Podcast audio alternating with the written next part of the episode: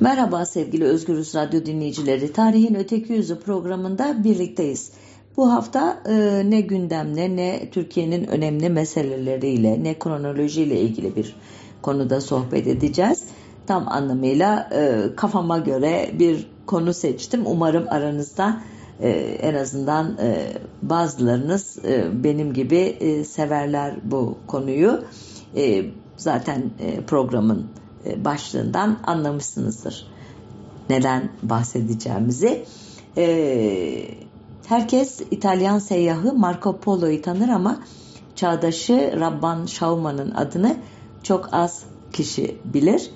E, tarihe dinsel bir adlandırmayla Bar ya da Mar Şauma olarak geçen bu kişi aslında Marco Polo'nun Asyalı karşılığı olup onunkine benzer bir seyahati hemen aynı yıllarda ama tam tersi istikamette Pekin'den Fransa'nın Bordeaux şehrine doğru gerçekleştirmiştir. E, bu geziye dair gözlemlerini aynen Marco Polo'nun yaptığı gibi bir günlükte toplayan Rabban Şauman'ın şanssızlığı tam bu noktada başlar. Rivayete göre Farsça kaleme alınan günlüğü Şauman'ın ölümünden kısa bir süre sonra Süryanice'ye çevrilmiş ancak daha sonra hem günlüklerin asılları hem de bu tercümesi kaybolmuştur. Bu nedenle de Şauman'ın kısa ama ilginç gezisi sadece Vatikan, Fransa ve İngiltere'deki e, kilise ya da e, kraliyet kayıtlarında e, yer aldığı şekliyle bilmiştir. Ancak bu bilgilerde son derece e, yetersiz ve renksizdir. Ancak 1887 yılında sevindirici bir olay yaşanmış. İran'da bir rastlantı eseri söz konusu. Günlüğün Süryanice kopyası bulunmuş ve bunlar e, British Museum için çalışan bir antik yakın doğu üzerine çok sayıda eser yayınlayan bir e, İngiliz e, Mısır bilimcisi, oryantalist, şarkiyatçı yani ve filolog olan e, Sir Ernest e, Alfred Thompson Wallis Budge diye e, uzun bir ismi olan e, bir bilim insanının eline geçmiş. E, bu e, kopyadan e, Sir Wallis e, Budge İngilizceye bir çeviri yapmış. Bu metin 1928'de yayınlandıktan sonra e, en azından konunun uzmanları Ortaçağ Avrupa'sının bir Asyalı tarafından yapılan ilginç tasvirini e, okuyabilmişler. Ancak e, nedense Rabban Şaman'ın bu e, sıcak ve renkli anlatıları Marco Polo'nun mesafeli tüccar üslubunun karşısında hak ettiği yeri alamamış. Neden diye düşündüm e, bu konuda. E, Elbette bir iki cümleyle e, özetlemek yanlış olabilir ama e, acaba dedim e, doğudan batıya bakmak aynen bugün olduğu gibi pek alışıla geldik bir olay değildi. Onun için mi görmezden geldiler? Malum e, hep batı doğuya bakar, onu gözler, e, inceler, kaydeder, değerlendirir ama e, bir doğulunun batıyı gözlemlemesi, onun hakkında fikir yürütmesi doğrusu pek rastlanan bir şey değildir. Belki de bu seyahati e, unutmak istediler. Elbette çok aşırı bir yorum yaptığımın da farkındayım ama böyle düşündüm açıkçası. E, peki hakikaten e, nelerden söz ediyordu bu seyahat günlüğünde? Ona geçmeden önce e, Avrupa ile Rabban Şauman'ın e, adına yola çıktığı Moğolların ilişkisinin arka planına dair birkaç bilgi vermek faydalı olabilir diye düşünüyorum. 1230 yılında e, Avrupa'dan Cengiz Han'ın sarayına gönderilen ilk elçi Macar Kralı 4. Bela'nın elçisi Julian. E, bu tarih e, Cengiz Han'ın ölümünden 3 yıl sonra 1227 yılında öldü biliyorsunuz kendisi. E, onu biliyorlar mıydı bilmiyorlar mıydı çok emin değiliz ama Julian e, Cengiz Han'ın sarayına da ulaşamıyor zaten. Fakat yolda e, Cengiz İmparatorluğu'nun batı kolunun lideri Batu Han'ın iki elçisiyle karşılaşıyor. Elçiler Julian'a Macaristan'a sığınmış olan bazı düşmanlarının iadesini talep ettiklerini söylüyorlar. E, Julian da bu taleple ülkesine dönüyor ve Cengiz oğullarının Avrupa'yı istila edeceklerine dair öngörülerini yazıyor. Burada ilginç gelen şey e, Batu'nun elçilerinin o düşmanlarının e, Macaristan'da olduğunu biliyor olmaları yani o dönemin e, iletişim şartlarını düşünürseniz bu bilgi düzeyi gerçekten şaşırtıcı. Demek ki bizim e, bugünden e, baktığımızda e, bize karanlık görünen, gri görünen alanlarda aslında çok e, hareketli bir e, yaşam var, ilişkiler ağı var. E, uzatmayayım tabii çok anlatacağım konu var. Burada böyle küçük bir mola olsun bu. Gerçekten de e, Cengiz oğullarının orduları 1240 ve 1241 yıllarında Polonya ve Macaristan sınırlarına kadar gelecekler. Ee, ancak bu tehlike e, bile Avrupalıları bir araya getiremeyecek. O ayrı bir konu. Yine de 1245 ve 1246 yıllarında iki elçi gönderir. Avrupa'daki işte ne diyelim e, kilisenin başını çektiği o e, temsil kabiliyetinin olduğuna inanan o yapı e, bunlardan e, biri, elçilerden biri Giovanni Plano Carpini'dir. O Cengiz İmparatorluğu'nun başkenti Karakurum'a ulaşmayı başarır ve seyahatindeki izlenimlerini Moğolların tarihi Historia Mongolarum adlı raporda toplar. E, bu rapor tabii ilginç bir rapor. Uzun uzun anlatacak vaktim yok. Ama e, ilginç buldum birkaç e, bilgi aktarayım. E, Karpini Cengiz oğullarının dinsel hoşgörüsünden e, söz ediyor uzun uzun ama diyor başka devletlerin kendilerine buyurmalarına, iltimatomlar e, çekmelerine tahammül edemiyorlar. Bu yüzden de diyor e, sizin bana verdiğiniz e, işte Moğolların din değiştirmesini tavsiye eden e, ve onun yanında da askeri seferleri durdurmasını isteyen mektubunuzu e, verdiğimde büyük bir öfke gösterdiler. E, bu öfke yüzünden de diyor e, o sırada tahta olan Cengiz'in torunu Güyük Han'dan söz ediyor anladığım kadarıyla. Küçük Han diyor ya da Güyük Han işte değişik şekillerde yazılıyor bu isimler. Ona diyor Avrupa'nın diyor o günlerdeki en büyük düşmanı olan Müslümanlara karşı işbirliği yapma teklifini bile iletemedim diyor. Ancak ülkesine dönerken Moğolların tepesi duman çıkması için delinen çadırlarını, bazı erkeklerin yüz, bazı erkeklerinin elli, bazılarının on eş alabildiğini, e, Moğolların içkiyi çok sevdiklerini, çadırın içine işeyeni idam ettiklerini ve bir dizi başka bilgiyi getiriyor yanında. Başarısız geçen e, birkaç misyondan sonra sıra 1253 yılında Fransisken rahibi William Rubruk'un seyahatine geliyor. Rubruk 1248'de ölen Güyük Han'ın amca oğlu ve Kubilay Han'ın ağabeyi olan Hanlar Hanı Mönge ile ilk görüşmesinde başarısız oluyor. Mönge'ye göre saraydaki Budistler sapkın ve dogmatik, Müslümanlar hain yaratılışlı, Nasturiler ise cahil, hurafelere boğulmuş ve ahlaksız imişler. Şimdi buradaki e, dinsel çoğulluğu fark etmişsinizdir herhalde. Moğollar gerçekten e, Karpini'nin dediği gibi dinsel açıdan müthiş hoşgörülü bir e, düzen kurmuşlar. Herkes istediği dine inanıyor ama başkalarına e, o dini empoze etmesi ya da diğerinin dini ritüellerini engellemesi gibi bir şey söz konusu değil. Ama e, bir Moğol içinde bütün bu dinler, Budistik, Müslümanlık, Nasturilik ki biraz sonra açacağım Nasturiliği konumuz açısından en önemli e, din o. Olduğu için Rabban Şauma Nasturi olduğu için e, hepsi de cahil hurafelere boğulmuş ve ahlaksız imişler. E, bir sürü şey anlatıyor tabi de ben hani aradan seçmece şeyler söylüyorum size. Rubruk'a göre Nasturi rahipleri kendi dilleri olan Süryanice'den habersizmişler. e, tefecilik yapıyorlarmış. Efendime söyleyeyim. Nasturiler Cuma gününü kutsal saymak ya da kiliseye giderken abdest almak gibi bazı adetlerinde İslam'ı taklit etmekten de kaçınmıyorlarmış. Ee, evleniyorlar ve ilki öldüğünde bir eş daha alıyorlarmış. Bazıları ise çok eşliymiş.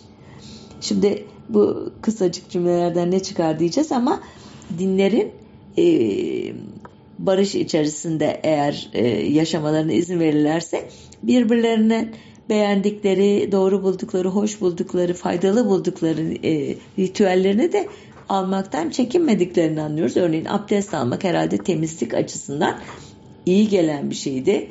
Cuma günü belki de e, o tatil e, gününün ya da ibadet gününün aynı güne e, denk getirilmesi belki de toplumsal hayatının düzenlenmesinde faydalı bir şeydi. Bilemiyoruz tabii hani hangi saiklerle bu benzeşmeler olmuş ama dediğim gibi zaten kısa kısa notlar aktarıyorum size.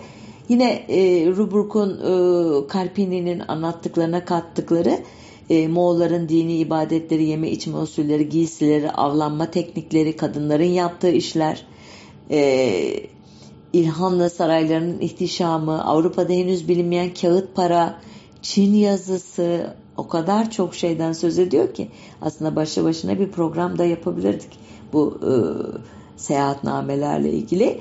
E, yine Rubruk'un e, aktardığı ilginç bir şey Moğolların yıkanmaya karşı olmaları, büyük abdestlerini ulu orta yapmaları ve bitmek tükenmez içki alemleri Rubruk'u tiksindiren şeyler olmuş. E, ancak e, unutmayalım buraya e, sadece gözlemlemek için gelmemişti. E, Avrupalıların bazı taleplerini e, dile getir e, pardon iletmek için gelmişti. Bize saldırmayın ya da bizim düşmanlarımıza karşı bizimle ittifak içinde olun anlamına gelen o önerilere Moğollar hiç tabii kulak asmadılar. E, çünkü e, Mönkke'nin kardeşi Hülagü e, Nasturi olan karısı yüzünden Ermeniler başta olmak üzere tüm Orta Doğu Hristiyanları tarafından ateşli biçimde destekleniyordu. Avrupa'da e, Katolik Kilisesi'nin, Vatikan'ın başını çektiği Hristiyanlar içinde en e, büyük düşman e, Doğu kiliseleriydi. İşte Nasturiler de onlar içindeydi. Ermenilerin Gregoryan e, anlayışı da e, Katolik Kilisesi için son derece e, kötü bir şeydi.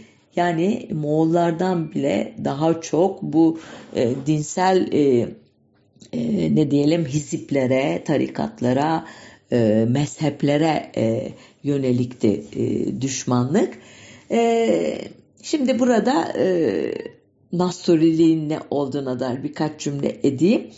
E, Nasturilik İsa'nın ki Hazreti İsa demiyorum e, beni Ermeniler ve diğer Hristiyan e, arkadaşlarım uyardılar. Biz hiçbir zaman Hazreti falan diye başına bir şey koymayız. İsa deriz doğrudan dediler. Ben de öyle devam ediyorum. Nasurilik İsa'nın tanrısal ve insani doğalarının birbirinden bağımsızlığını vurgulayan bir Hristiyan e, mezhebi. Nasturilere göre tanrısal doğasında İsa Tanrı'nın oğludur insani doğasındaysa Meryem'in oğludur. Meryem anada Ortodoks inancındaki gibi Tanrı doğuran yani Theotokos değil insan insayı doğuran Hristotokos'tur. Bunlar e, bizim pek aşina olmadığımız kavramlar zaten çok da derinleşmeyeceğim. E, Konstantinopolis Patriği Nestorius'un ve öğretilerinin 431 ee, tarihli Efes ve 451 tarihli Halkedon yani Kadıköy konsilleri yani dini e, en üst mertebedeki meclisler tarafından mahkum edilmesinden sonra esas olarak Anadolu ve Suriye'de gelişmiş Nasturilik 5. yüzyıldan itibaren de Araplar arasında yayılmış. 7. ve 10. yüzyıllar arasında Orta Asya'daki Mavera Ünnehir bölgesinde yani e, Siri Derya, Amu Derya ya da Seyhun Ceyhun e, ırmaklarının arasındaki o çok e, tarihi açıdan Türk e, tarih yazımı açısından da çok e, ne diyelim ıdık kutlu e, bölgelerden biridir. Orada yayılmış ve ardından da Çin'e doğru ilerlemiş ve Çin'de de çok önemli bir cemaati oluşmuş Nasturiliğin. Öyle ki 781 yılında Çin'in Şian şeklinde dizilen özür dilerim dikilen bir yazıtta Çin'deki 70 Nasturi misyonunun adı kayıtlı imiş. E, Nasturiliğin böyle yaygınlaşmasının nedenlerinden birinin Nasturilerin ticaretle aralarının iyi olması olduğunu söylüyor konunun uzmanları. Nitekim Nasturilik en çok İpek yolu boyunda yayılmış. Ayrıca yerel halkların adetleriyle özellikle de şenlikleriyle uyum sağlayan Nasturilerin e, tıp bilgileri, bilicilik yani falcılık, kehanet e, de bulunmak, keramet göstermek, e, rölik denilen kutsal e, nesneleri, objeleri, işte ikonları, e, işte e, ne diyelim İsa'ya ait olduğu düşünülen e, haç parçası, kumaş parçası, işte onun saçından, sakalından bir parça artık abartıyorum belki ama e, içtiği işte şarabın e, tası, yediği yemeğin işte tabağı gibi neyse bunların hepsine rölik diyebiliriz. Bunları sevmeleri de e, halk açısından e, ilgi çekici idi diyor konunun uzmanları. Ancak 11. yüzyılın sonundan itibaren tüm Asya'da güçlü bir Müslümanlaşma dalgası yaşandığından ki bunu geçen haftalarda anlattım Türkler nasıl Müslüman oldu programında e, Nasturilik epey gerilemiş e, hatta 14. yüzyılın sonuna gelindiğinde Karakurum'da sadece bir Nasturi kilisesi kalmış. E, Horasanlı tarihçi Cüveyni'ye bakılırsa da o dönemlerde Uygurlar arasında oldukça çok taraftarı olan Nasturiler e, Budistlerle iyi geçinirken Müslümanlara karşı çok hoşgörüsüzmüş onlar. Aslında hani Cüveyni e, Müslümanları kayıran bir ifade kuruyor. E, Müslüman olduğu için elbette. E, belki de Müslümanlar Nastürilere karşı çok hoşgörüsüz olduğu için onlar da savunmada idiler. Çünkü biraz önce dediğim gibi artık Müslümanlık yükselen e, din e, kitlesel halde Müslümanlığa geçiyor Orta Asya halkları. Nasuriler de e, bir köşeye sıkışmış kalmış durumdalar.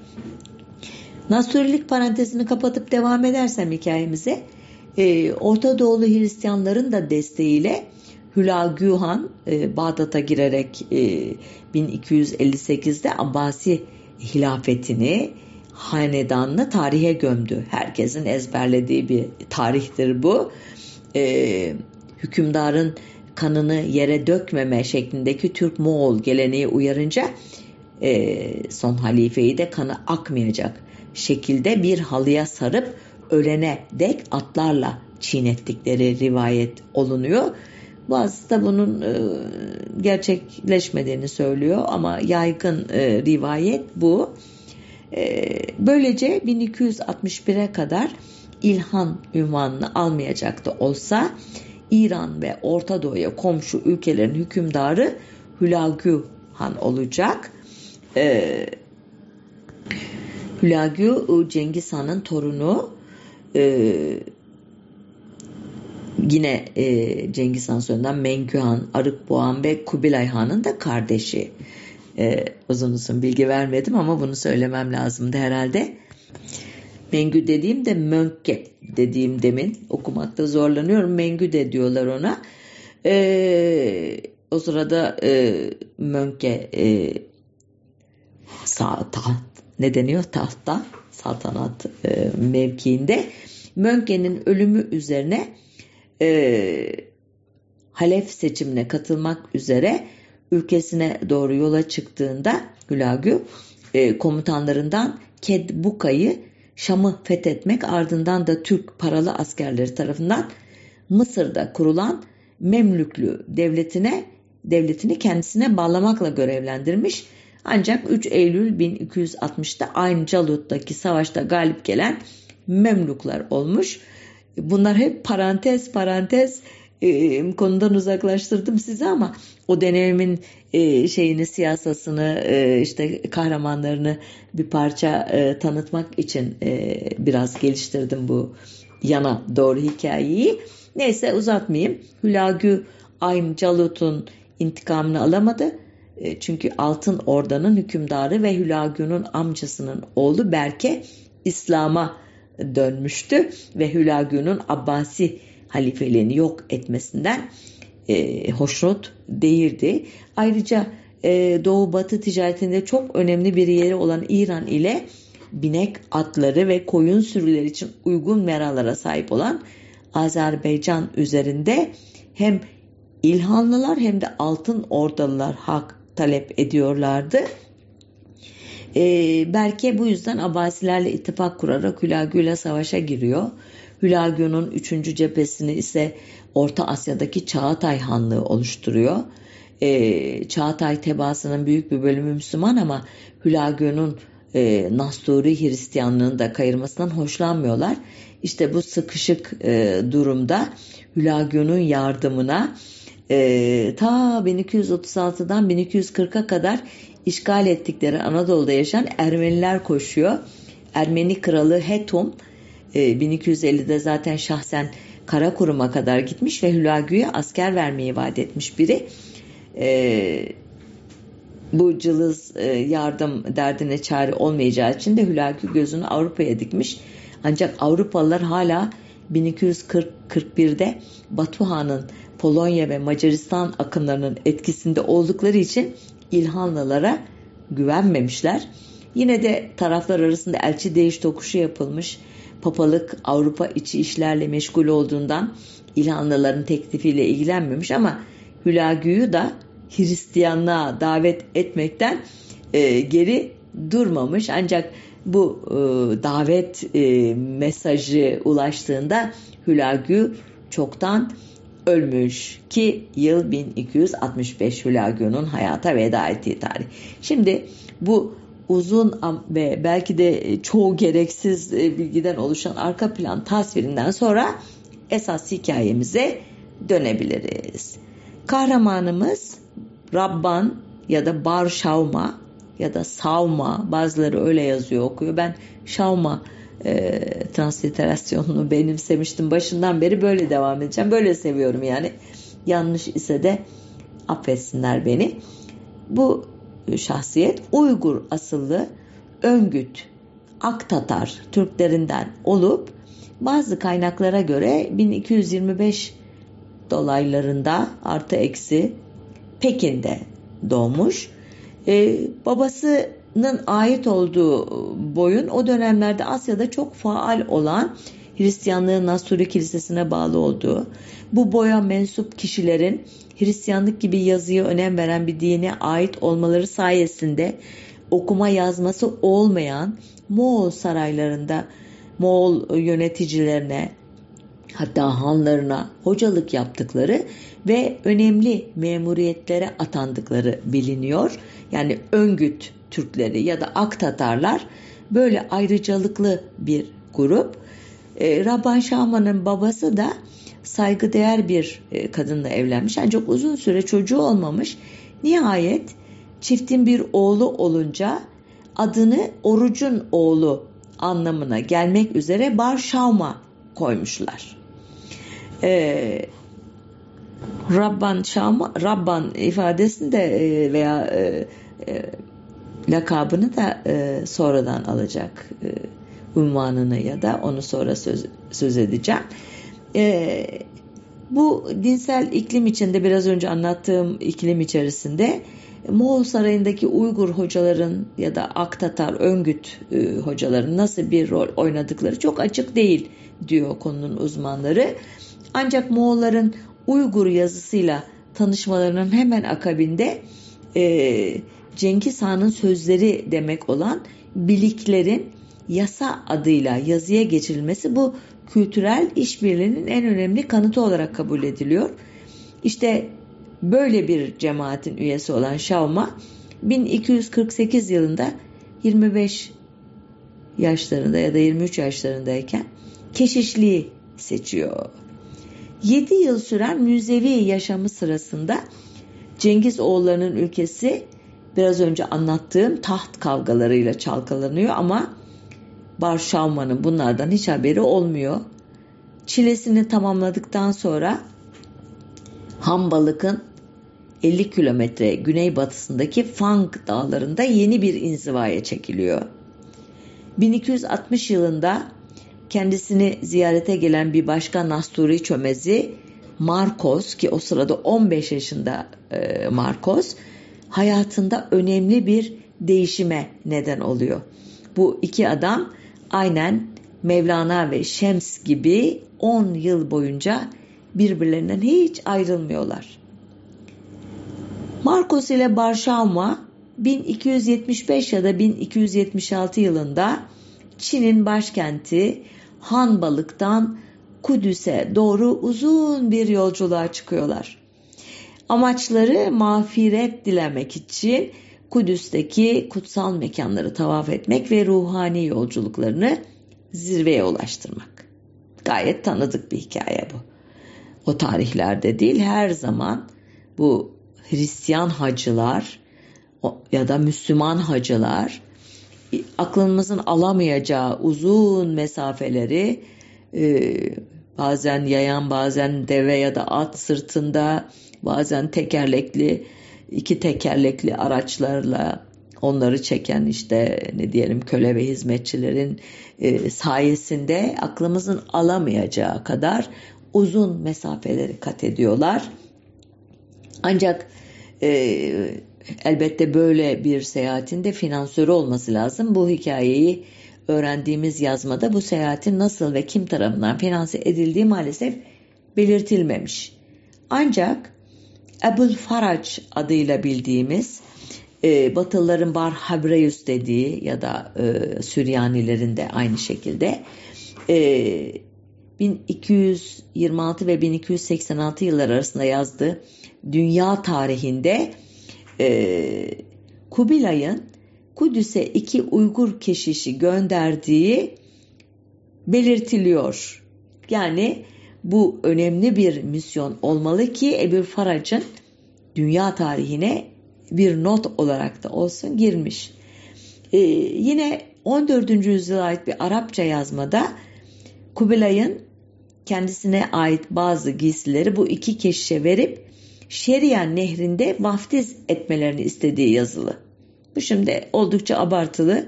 Kubilay'ın e, Hristiyanlığa bu kadar hürmet ettiğini tahmin etmiyorum ama ola ki yani sizlerin böyle bir adeti var. E, sizlerin dinine de hürmetim var. Hadi bakalım benim şu giysimi sizin inançlarınıza göre orada e, bir işlemden geçirin demiş olabilir mi? E, olabilir. Niye olmasın? Dahası 1269 yılında Kubilay Han'ın sarayına giden Marco Polo'nun babasıyla amcasına da geri dönüş yolculuğunda Kubilay benzer bir görev vermişti deniyor. Kubilay'ın e, Polo ailesinden istediği de İsa'nın Kudüs'teki mezarının başında yanan lambadan kutsal yağ getirmeleri ve yanlarında Kubilay'a hizmet edecek 100 Hristiyan getirmeleri imiş. Bunu Marco Polo'nun anlatılarından öğreniyoruz. Pololar yanlarında Marco Polo ve özür dilerim e, Polo zaten ikisi baba ve oğul e, kutsal yağ ile dönmüşler ancak 100 Hristiyanı temin edememişler. Kubilay Han da büyük bir hayal kırıklığına uğramış anlattığına göre Marco Polo'nun. Bu e, ama e, hayal kırıklığına rağmen kendisini Hristiyanların hamisi ve dostu olarak tanımlamaktan da geri dönmemiş. Eğer bu anlatı doğru ise e, ve Kubilay Han e, Marco Polo ve babasından bu talepleri e, taleplerde bulunduysa e, niye e, Rabban Şavma'dan da bulunmuş olmasın diyoruz ve belki de bu seyahatin masraflarını da Kubilay Han e, karşılamıştı. Ee, bazı tarihçiler e, işi daha da ileri götürüyorlar ve Rabban Şauman'ın yola çıkışının tarihini Marco Polo'nun Kubilay Han'ın e, Pekin sarayındaki e, özür dilerim Pekin yakınlarındaki sarayına vardığı tarihe çok yakın olduğunu e, söylüyorlar. Hatta bazı hesaplamalara göre iki seyyah Sarıırmak dolaylarındaki bir noktada ters yönde birbirlerinin yakınından geçmiş bile olabilirlermiş. Elbette bu büyük rastlantıdan e, hiçbir haberi olmayan Şauma ve yoldaşı Marcos e, korkunç Taklamakan çölünün güneyinden geçen İpek yoluna saparak Şençen Nehri boyunca e, yaptığı e, 500 kilometrelik bir yolculuktan sonra Hotan'a varmış. Daha sonra sırasıyla Kaşgar, Talas ve Tuz şehirlerine ardından Moğol İlhanlı Devleti'nin başkenti Meraga'yı geçmişler ve Nasturi Katayikosluğu'nun yani Nasturi Patrikliği diyebiliriz buna en e, yüksek e, mertebedeki merkezinin başkenti Bağdat'a varmışlar. Bunları hep o Sir Wallace Budge'ın e, İngilizceye e, çevirdiği Süryanice yazmadan öğrenmiş idim. Ama dediğim gibi tekrar hatırlatayım. Maurice Rosabi'nin e, Türkiye İş Bankası Kültür Yayınlarından çıkan Kubilay Han'ın Seyyahı Doğudan Batıya İlk Yolculuk kitabı çok daha ayrıntılar içeriyor. Hatta benim o açtığım parantezlerin 5-10 katını açıyor. Her e, notuna Rabban Şaman'ın e, Bar Şaman'ın ya da e, bir sayfa iki sayfa arka plan bilgisi veriyor. Hani eğer e, bulursanız alın konuya ilgi duyuyorsanız zevkle okuyacağınızı tahmin ediyorum. Bağdat'a ulaştıklarında artık yıl 1280 ve açlık, susuzluk, haydutların saldırıları gibi bir sürü engeli aşmayı başaran Şavma ve Çömez'i artık kutsal topraklara yani Kudüs'e çok yaklaşmış durumda ancak maalesef o büyük hedeflerine ulaşamıyorlar. Çünkü bölgede büyük karışıklıklar var o sırada. İki keşiş bunun üzerine diğer haç merkezleri olan Bet Nizip, Mardin, Erbil ve Musul civarındaki kutsal mekanlara ziyaretlere başlıyorlar. Sonra tekrar Bağdat'a dönüyorlar. Buradan Tebriz'e geçiyorlar İran'a ve Aniye bugünkü Kars yakınlarında e, bizim e, resmi tarihçilerin e, bu sit alanının ki gezdim hakikaten çok etkileyici bir e, alan.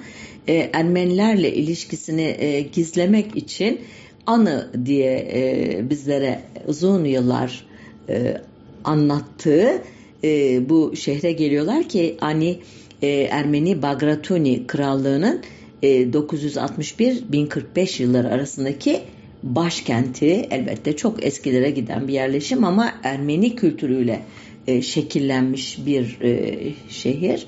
E, ardından e, Gürcistan'daki kutsal mekanlara geçmek üzere hazırlanıyorlar ki dostları yolların hiç tekin olmadığı uyarısını yapınca Meraga'ya dönüyorlar.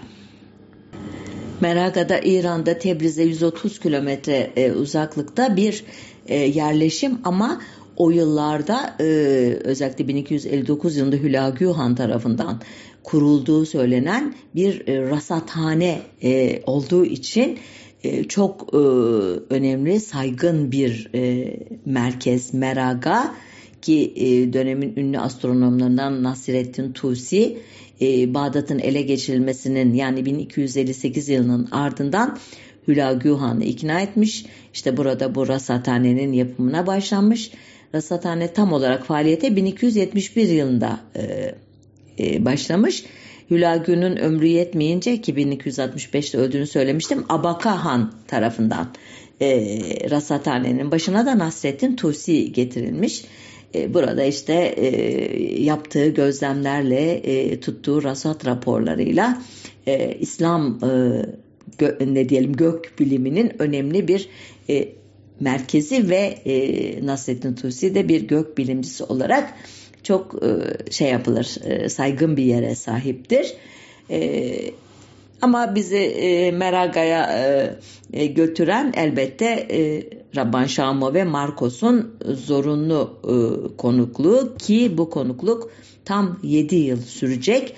Bu 7 yıl süresinde e, bu yoldaşlar e, dini eğitimlerini devam ettirecekler. İşte yazmaları okuyacaklar, muhtemelen çeviriler yapacaklar, dini ritüellere e, katılacaklar falan ve bu arada da e, kilisede rütbe alacaklar. Barşama Nasturi Kilisesi'nin baş denetçiliğine atanmış. İlginçtir Çömez Marcos daha da ileri gitmiş. Önce Nasturi Kilisesi'nin kuzey için metropoliti ünvanı alacak. Sonra da 3. Yab Allah adıyla Bağdat metropoliti olacak. E, ileriki yıllarda elbette. Ancak e, Marcos artık e, yolculuğa devam etmeyeceğini ve Bağdat'ta kalacağını söylüyor. Fakat e, Bar Şauma için, Rabban Şauma için e, yolculuk henüz bitmemiş durumda. Bu Rabban'da e, Rabbi e, kelimesini biliriz. Allah'a e, bağlı olan, Allah'a e, işte e, ne diyelim onunla ilişkili anlamına gelen bir dini terim. Aslında Rabban veya Bar ikisi de e, dinsel e, unvanlar öyle diyeyim asıl adı bunun şavma, savma hangisini e, kabul ederseniz. E, nasıl devam ediyor yolculuğu? 1287 yılında İran'da hüküm süren Moğol İlhanlı Hakan'ı Budist eğilimli Argun Han Mısır'ı işgal eden Müslüman Memluklara karşı Avrupalı güçlerle bir ittifak arayışına girdiğinde aklına e, elçi olarak e, muhtemelen Moğolca bilen ama Süryanice bildiğinden emin olduğumuz çünkü Bağdat'ta e, Nasturi Kilisesi'nde yıllarca geçirmiş biri. Elbette Uygurca biliyor ana dili ve Çince Kubilay Han'ın sarayından gelmiş biri. Bu iyi eğitimli din adamı geliyor aklına. E, onu huzuruna çağırıyor ve e, anlatıyor kendisinin istediğini. Yanına bir mektup veriyor. Hükümdar mektubu Pukdana diyorlar buna. Onunla yola çıkıyor bizim e, Şam'a. Önce Trabzon'a geliyor. Buradan e, gemiyle e, Bizans'ın başkenti Konstantinopolis'e geçiyor. Bu e, bölümde uzun uzun e, anlatıyor Konstantinopolis'e gördüğünü. Ben atlayarak onun günlüğünden kendi ifadeleri değil onun adına e, bir katibin yazdığı anlaşılıyor bu satırları. Katibinin ifadelerini okuyayım size izninizle. Rabban Şavma birkaç gün sonra büyük şehir Konstantinopolis'e geldi. Kral bir grup adamını onları karşılamak üzere gönderdi ve gelenleri büyük bir tören ile karşıladı ve onurlandırdı ki bu törene pompa adı veriliyor öyle yazmış günlükte de. Sonra Rabban Şamma bir süre dinlendikten sonra Kral Batiye'ye diyor ama bu ikinci Andronikos Palaiologos o tarihte tahta o var biz biliyoruz bunu. Demek öyle bir adlandırma yapıyorlarmış onunla ilgili vardır muhakkak dinsel veya işte gelenekle ilgili dille ilgili bir açıklaması ama ben o detayı araştırmadım açıkçası. Sonra diyor yemekler yendi, içkiler içildikten sonra kral Rabban Şama'ya kutsal mekanları ve patrikhaneyi görmek isteyip istemediğini sordu. İlk olarak Ayasofya'ya gittiler. Kilisenin mermerden yapılmış 360 sütunu vardı. Onu görmeyen birine kubbesinin yüksekliğini tarif etmek bir insan için imkansız bir şeydi. Kilisede vaftizci Lukas tarafından yapılmış bir Meryem resmi vardı.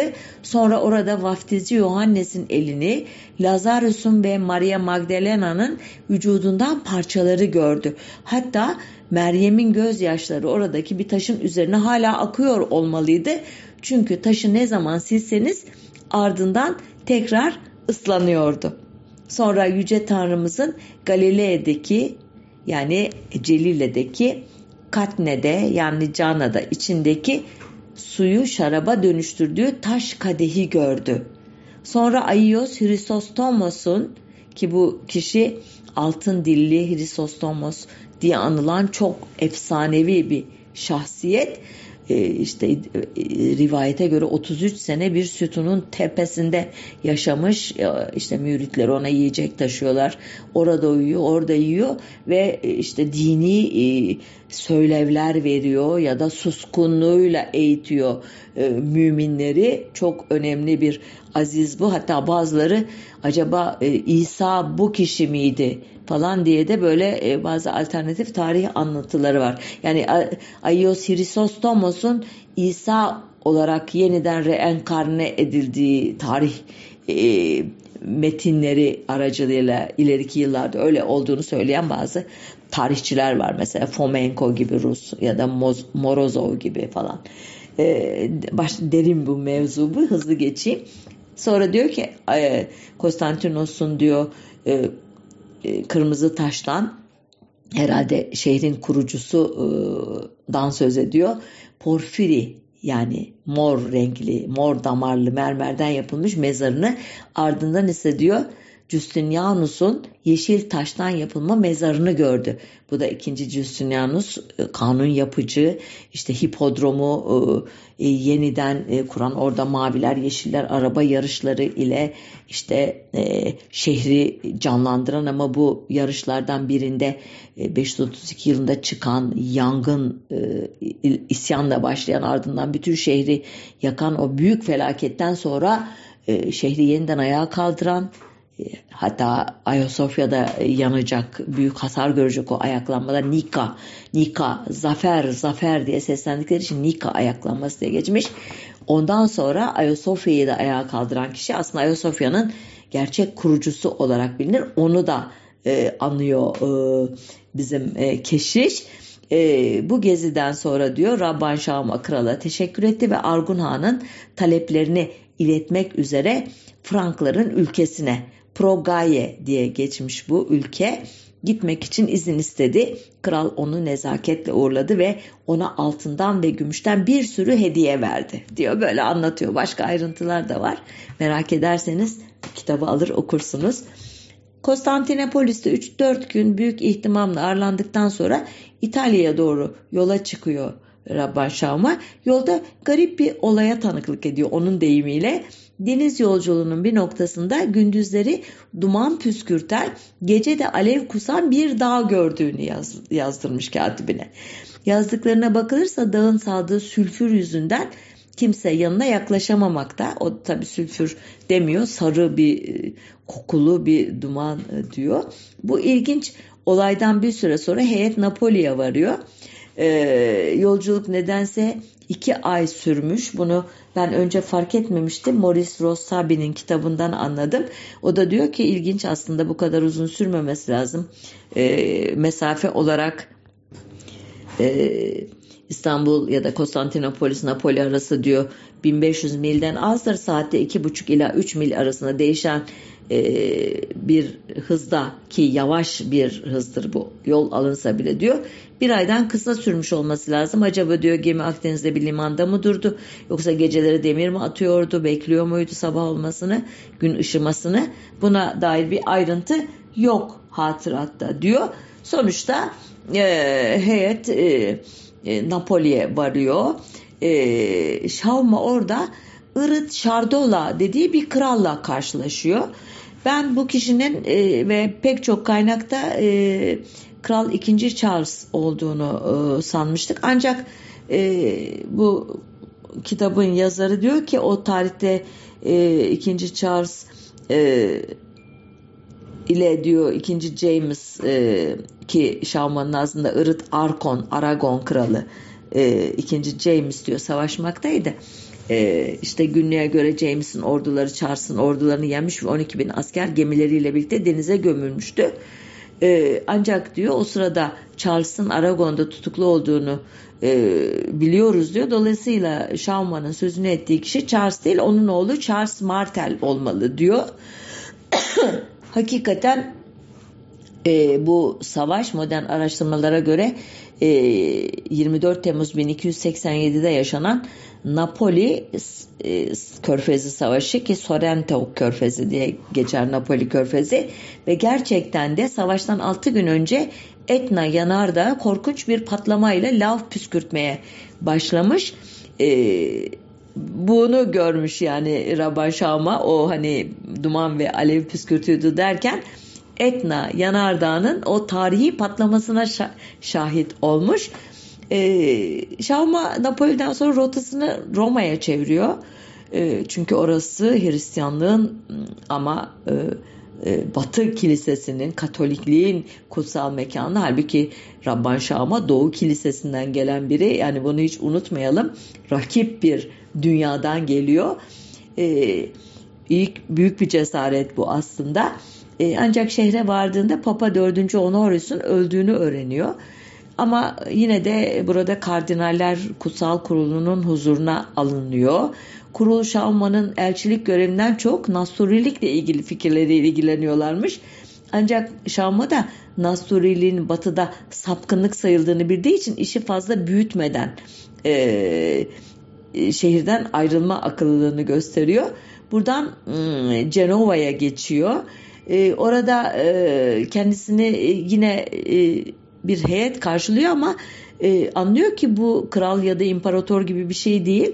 Hakikaten de e, İtalyan şehir devletlerinin biliyorsunuz farklı bir e, örgütlenme biçimi var. Orada işte Deutschlar e, dediğimiz e, şehir e, liderleri kral veya da imparator değil bir çeşit yerinden yönetimle e, idare ediliyor İtalya. Tabii ondan haberi olmadığı için biraz şaşırıyor. Ee, ancak bu şehir yöneticilerine ittifakla ilgili herhangi bir şey söyledim söylemedim bilmiyoruz. Çünkü notlarında hiçbir bilgi yok bu konuda. Cenova'da birkaç gün kaldıktan sonra Paris'e geçiyor Rabban Şam'a. Ee, orada e, kral yakışıklı 4. Filippe tarafından kabul ediliyor. Dediğine göre kral kendisini törenlerle karşılamış ve çok güzel ağırlamış. Burada bir ay kadar kalan Şama'yı Paris'te gördükleri arasında en çok etkileyen şey din kitaplarının yazım ve tercüme işlerinde çalışan 30 bin kadar bilim adamı. Böyle yazıyor günlüğünde.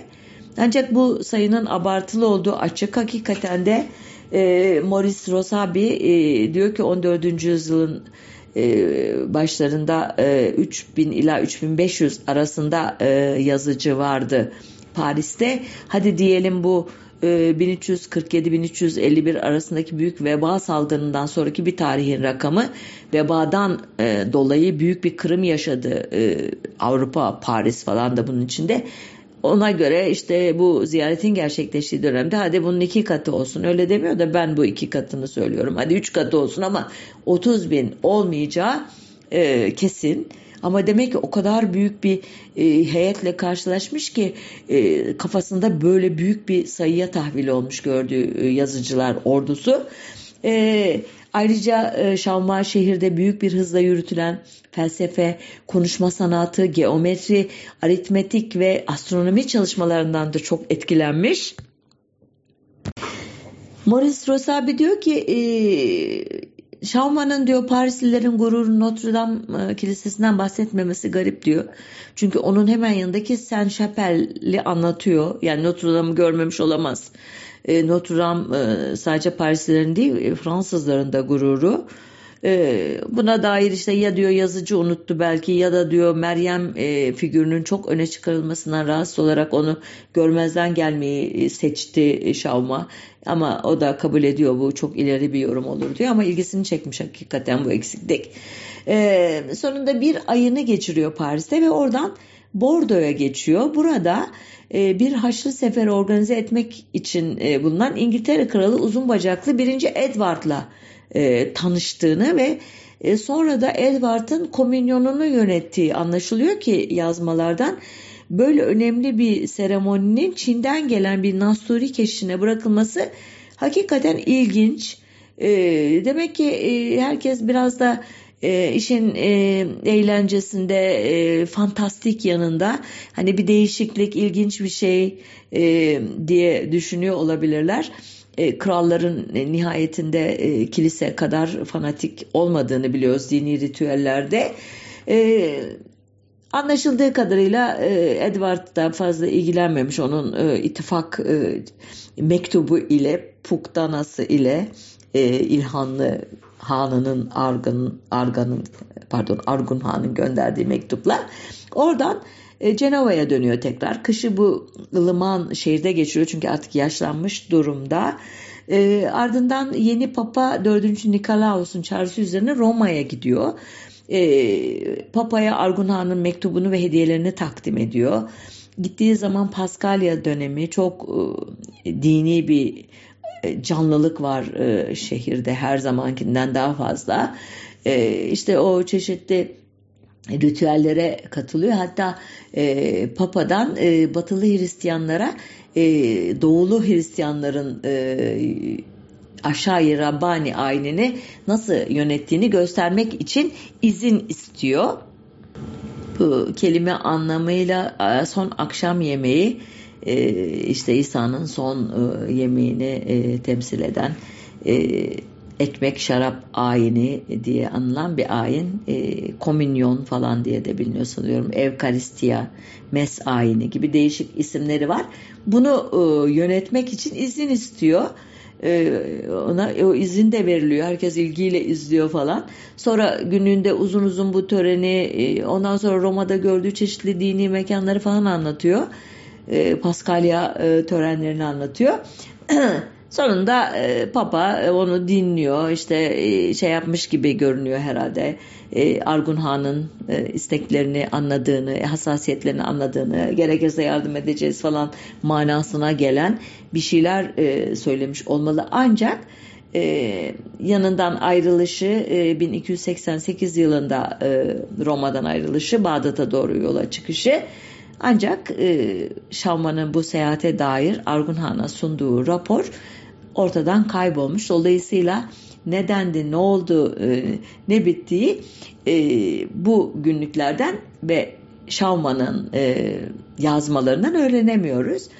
E, Şahman'ın Avrupa dönüşü İlhanların başkenti Meraga'ya yerleştiği ve bu bölgede Nasturiliği yayma çalışmalarına devam ettiği biliniyor e, anlatısının çevirmeni ya da editörü neyse diyor ki hastalığı ağırlaştı, iyileşme umutları uçun, uçup gitti, hayatından ümit kesildi ve bu hiçlikler ve kederler dünyasını terk ederek göklerdeki mukaddes dünyaya, azizler şehrine, Kudüs'e göç etti.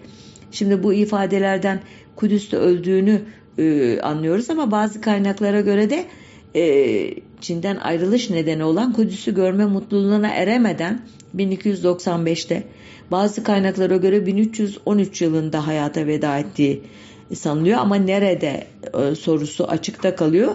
Musul'daki Marmattayi Kilisesi'nin Süryani harfleriyle yazılmış Arapça bir kitabesinde buna dair bir ipucu buluyoruz. O kitabede burası Mar Gregorius ile yoldaşı Mar Şauman'ın mezarıdır yazıyor.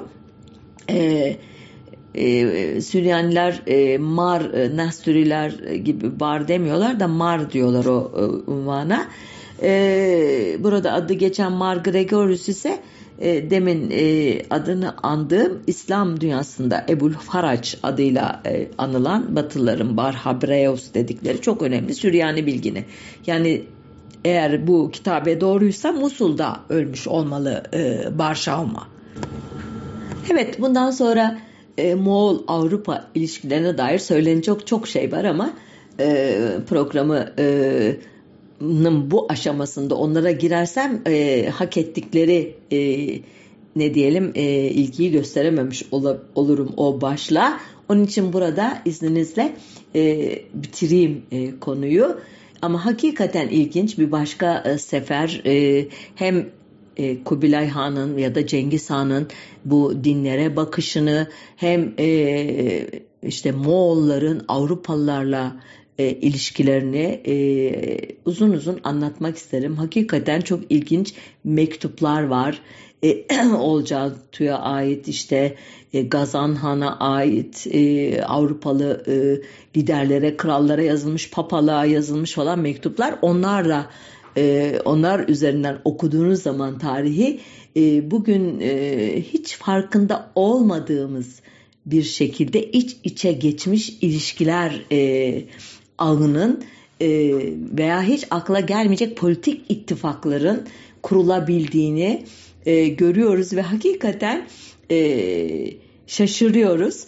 E, sonuçta bu mektuplar e, ve bu uzun yolculuk sadece başlı başına Rabban Şaman'ın yolculuğu bile e, o dönemlerde Asya ile Avrupa'nın sanıldığından daha sıkı bir ilişki içinde olduğunu düşündürüyor e, bana en azından. Buna karşılık Rabban Şaman'ın anılarının hiçbir zaman popüler olmamasının nedeni başta da dediğim gibi e, araştırmaya değer belki de Avrupalılar Yine dediğim gibi kendi tarihlerini başkalarının yazmasına alışık olmadıkları için belki de Şam'a bir doğulu olarak Batı'yı gözlemleyerek haddini aştığı için bunun cezasını unutulmakla ödemiştir diyorum. Ee, bunu da bir soru olarak ortaya atıyorum. Ee, hoşça kalın, sağlıcakla kalın.